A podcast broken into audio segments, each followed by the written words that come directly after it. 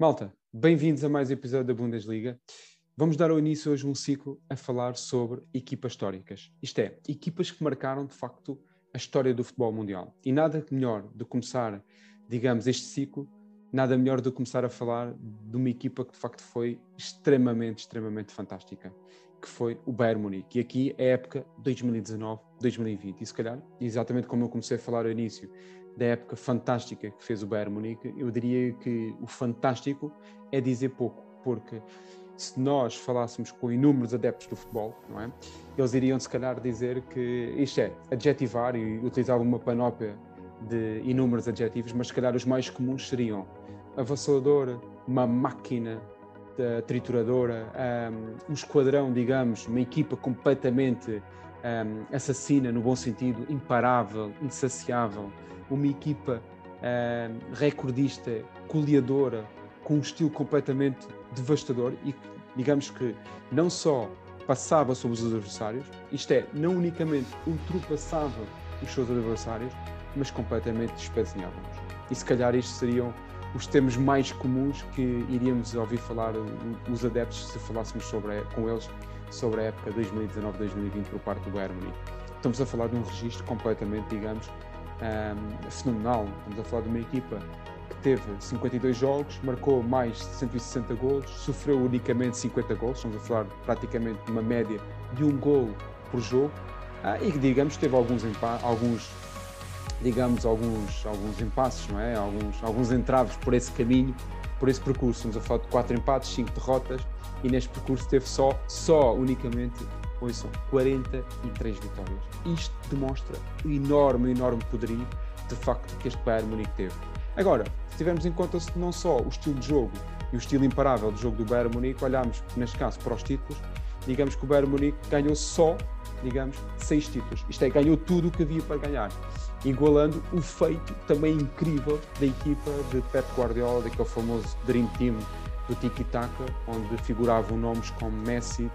um, Messi, Iniesta, Xavi, só para, só para dizer aqui alguns, que é o famoso Dream Team de, de Pep Guardiola. E depois, uh, digamos que o Bayern Munique fez só outro feito completamente, completamente um, inigualável até agora, que é fazer 11 vitórias consecutivas. Isto é um recorde absoluto, 100% de aproveitamento na Champions League. E se nós olharmos para equipas do passado como o Real Madrid do Di Stefano, o Real Madrid de Zinedine Zidane, onde figuravam nomes como uh, Cristiano Ronaldo, Benzema, Sérgio Ramos, Pepe, uh, o Milan da Arrigo Sacchi com aquele famoso trio holandês, o Bayern de, de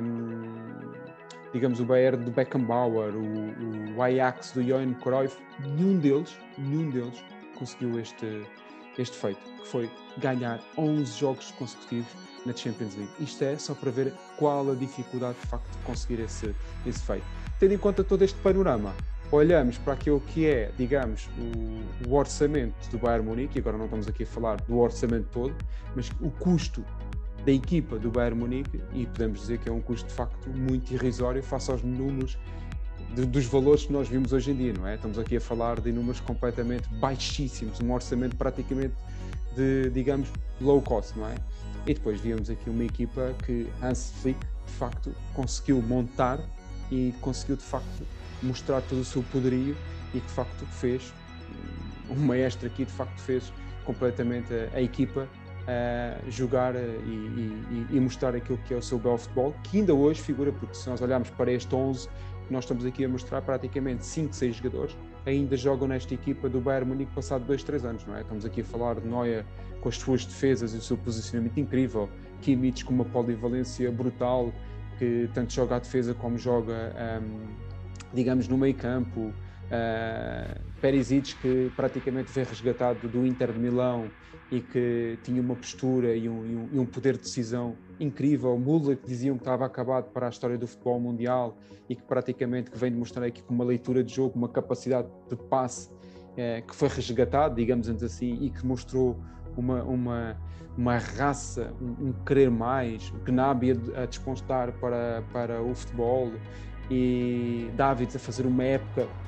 brutal, sua primeira época no futebol e de facto aqui a demonstrar a sua capacidade de, de driblador, de, de velocista Um, e depois olhávamos, se calhar, aqui para Lewandowski, né? só assim naquela, que demonstrou números completamente estratosféricos, só ao nível de, de Cristiano Ronaldo, mais de 50 golos numa temporada. Um, melhor marcador da Bundesliga, melhor marcador da Champions League com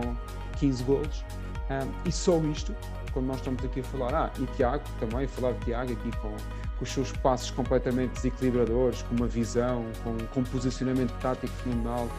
Goretzka também com a sua capacidade de física muito grande a aguentar o meio campo, com a capacidade de, de facto de, de desarme e de levar a bola para a frente. Tudo isto, Hans Flick, maestro, conseguiu de facto meter este,